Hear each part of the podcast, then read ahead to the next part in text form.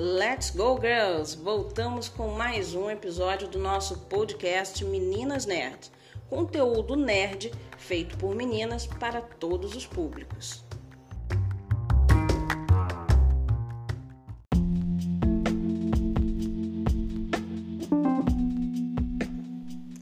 Essa galeria do podcast será destinada para um assunto sério, que é o direito mas que vamos abordar de uma forma mais coloquial, no popular, sem frescura. Eu não pretendo aqui dar aula nem tratar de termos que exijam mais técnica.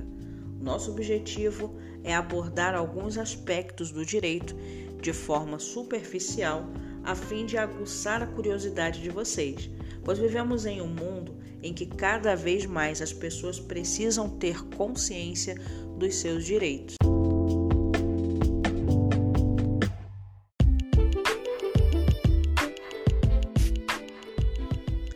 Quem ainda não ouviu um parente, amigo ou conhecido que precisa entrar com um processo contra o empregador, mas logo é desestimulado por falta de provas, sejam elas documentais, como um papel que comprove a veracidade dos fatos, ou a prova oral, alguém disposto a testemunhar. Nem sempre é fácil conseguir esses meios de provas físicos, não é mesmo? Por isso, a Justiça do Trabalho foi pioneira na implementação de provas digitais. Mas o que seriam provas digitais válidas? Bom, são exemplos de provas digitais os registros de geolocalização, mensagens enviadas por aplicativos, postagem em redes sociais e até biometria. Mas será que é só pegar o celular e apresentar lá para o juiz na hora da audiência e tá tudo certo, vai ser aceita a prova? Será que é assim que funciona? Como validar essas provas? Como produzir essas provas digitais? É sobre isso o nosso podcast. Fica ligado.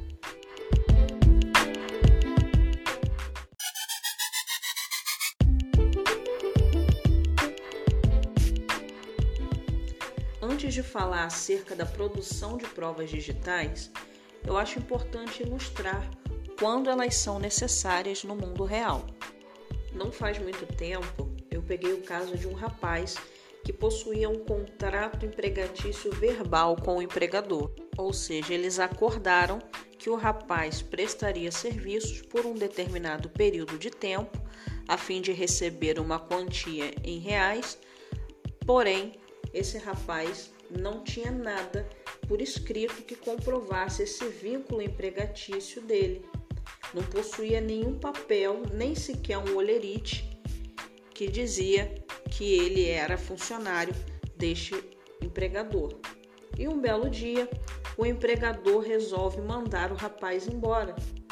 Ou seja, ele dispensou seus serviços, porém se recusou a pagar os direitos devidos pelo tempo trabalhado, ou seja, o famoso ajuste de contas. E foi diante dessa situação de desconforto, até mesmo nervosismo, que o rapaz se lembrou que tinha várias conversas dele com o empregador via aplicativo de mensagens, onde o empregador dizia a ele o horário ao qual ele queria que o rapaz abrisse a loja, o horário de fechar a loja que em tese comprovariam este vínculo entre o rapaz e o empregador.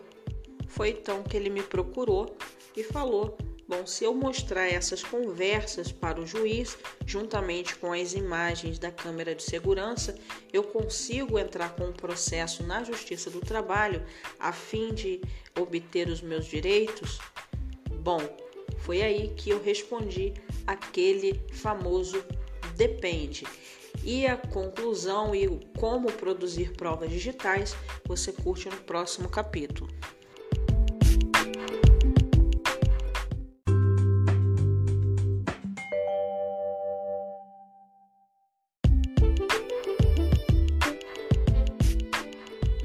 Primeiro vamos falar dos famosos prints, quando eles são utilizados como prova sejam eles prints de conversas no aplicativo ou prints de uma publicação nas redes sociais, eles precisam ser validados para serem utilizados como prova em um processo. Por quê? Tanto nas redes sociais como nos aplicativos de mensagem, há a função apagar. Quando você posta algo em uma rede social ou até mesmo durante uma conversa, nós dissemos que isso tem um prazo determinado. São provas com prazo determinado porque a pessoa pode escrever hoje e apagar hoje mesmo, no caso de uma conversa, ou uma publicação da mesma forma. Então, para respaldar o seu direito nesses casos, a orientação é que você vá até um cartório enquanto aquele print ainda esteja válido, ainda esteja ativo na rede social. Você vai no cartório, pede para o tabelião reconhecer firma com a data e o horário da publicação. Essa já é uma prática comum e que traz certa segurança ao processo, evitando que sejam praticadas fraudes futuras, como adulteração de provas.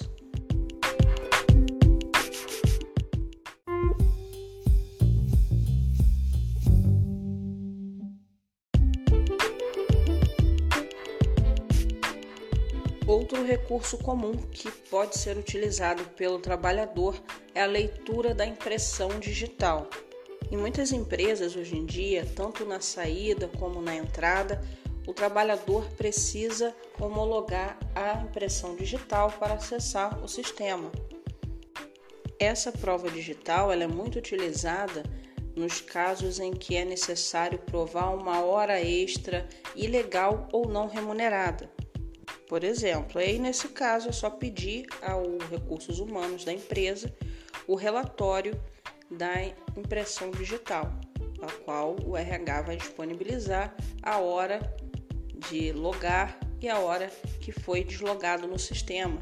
E com isso, o trabalhador tem uma prova do horário que ele trabalhou em determinado local, e essa prova já é reconhecida como um meio de prova digital pela Justiça do Trabalho. E há também a prova de vídeo.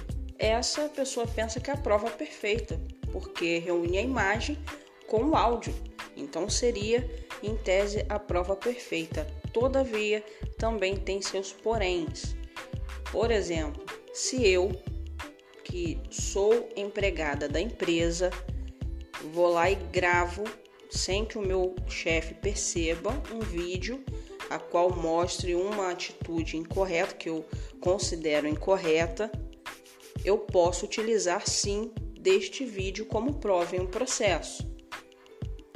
Porém, se eu peço para uma outra pessoa, um terceiro que não tem vínculo nenhum com a empresa, gravar para mim uma conversa, essa prova ela começa a ser suspeita.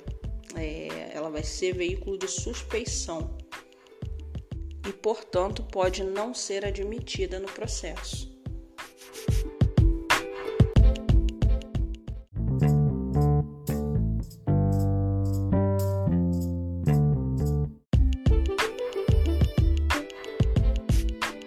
Registro de geolocalização para confirmar a veracidade de um afastamento médico.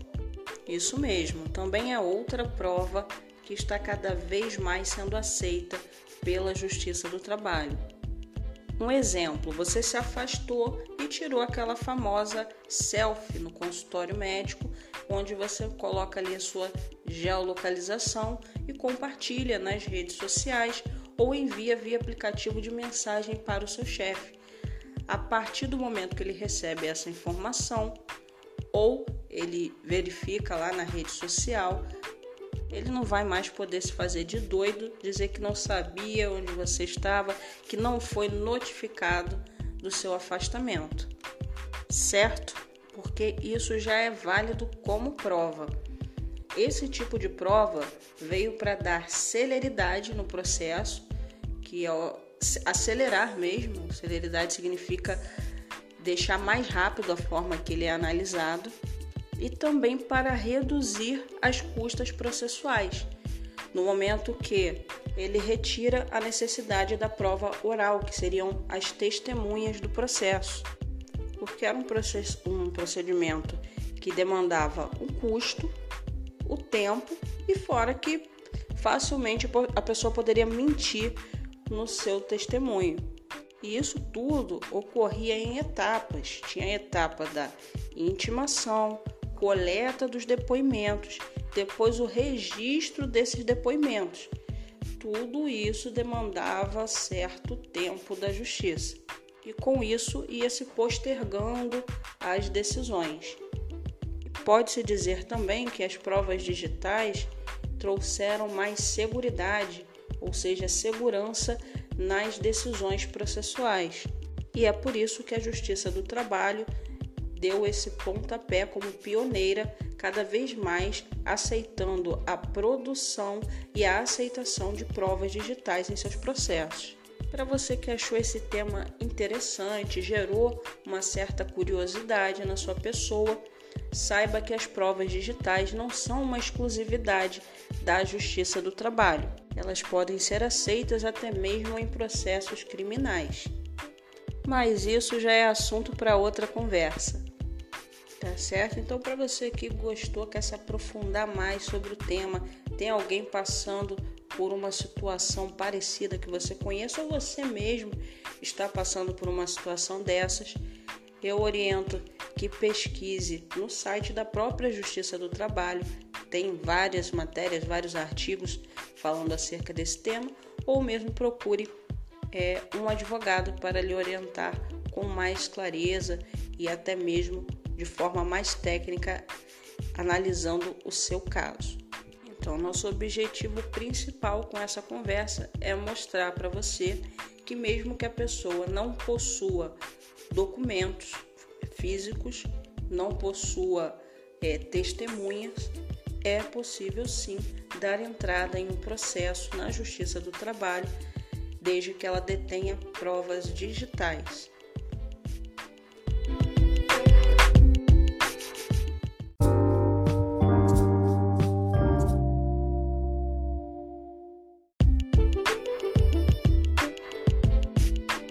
Após falar sobre vários aspectos da produção de provas digitais no processo, podemos enfim responder aquela pergunta do início: o WhatsApp serve como prova? Afinal, a conversa gravada no celular e o WhatsApp servem como prova judicial? Chegou a hora de explicar o depende. Eu disse depende porque, digamos que eu esteja numa conversa com a Creuza, Creuza, neste caso, seria uma funcionária minha ou alguém que está na intenção de produzir uma prova contra mim. E ela estiver utilizando um aplicativo de celular, como existem diversos hoje, e através desse aplicativo ela está gravando a nossa conversa. Creuza pode sim utilizar esta gravação como meio de prova, ainda que eu não saiba que ela está gravando. Isso porque, se ela é a interlocutora dessa conversa, se ela faz parte dessa conversa, se ela tem, nesse caso, o total direito de fazer a gravação, porque ela possui um interesse como parte nesse processo, ainda que eu não consinta ou mesmo não saiba. Portanto, quando eu digo depende, é que se uma terceira pessoa, um Joãozinho, estiver gravando essa situação, esse Joãozinho colocou, digamos que um grampo telefônico, sem uma autorização judicial nesse exemplo. No caso, ele está começando a ouvir as conversações no meu telefone sem que eu saiba. Ou numa alusão mais moderna, ele colocou debaixo da minha mesa um telefone gravando, um gravador para poder gravar a minha conversa com a Creuza e interceptar alguma eventual irregularidade nesta conversa, sem que eu saiba, repito, e sem uma é, determinação judicial para que seja feito. João, neste caso, de forma nenhuma poderá se utilizar desta gravação como prova no processo. Ou seja, em resumo, qualquer interceptação telefônica que não tenha as partes envolvidas, o interesse das partes e sem autorização judicial é invalidada. Todavia, qualquer gravação que seja feita entre as partes é válida no processo, pois é absolutamente permitida em juízo. E esse conceito ele é válido também para o WhatsApp. Se eu estiver conversando com a Creuza via WhatsApp e ela fizer um print da nossa conversa, ou mesmo é, salvar um áudio que eu enviei que me comprometa, ainda que sem a minha autorização, isso poderá ser utilizado como meio de prova.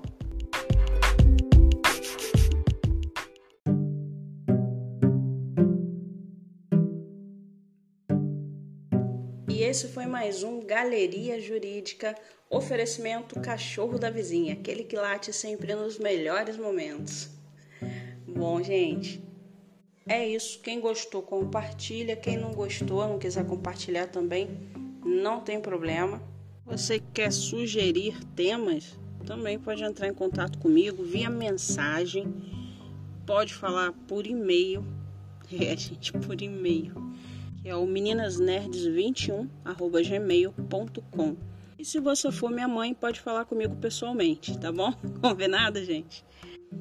Fui, até a próxima. Tchau e obrigada pela sua audiência.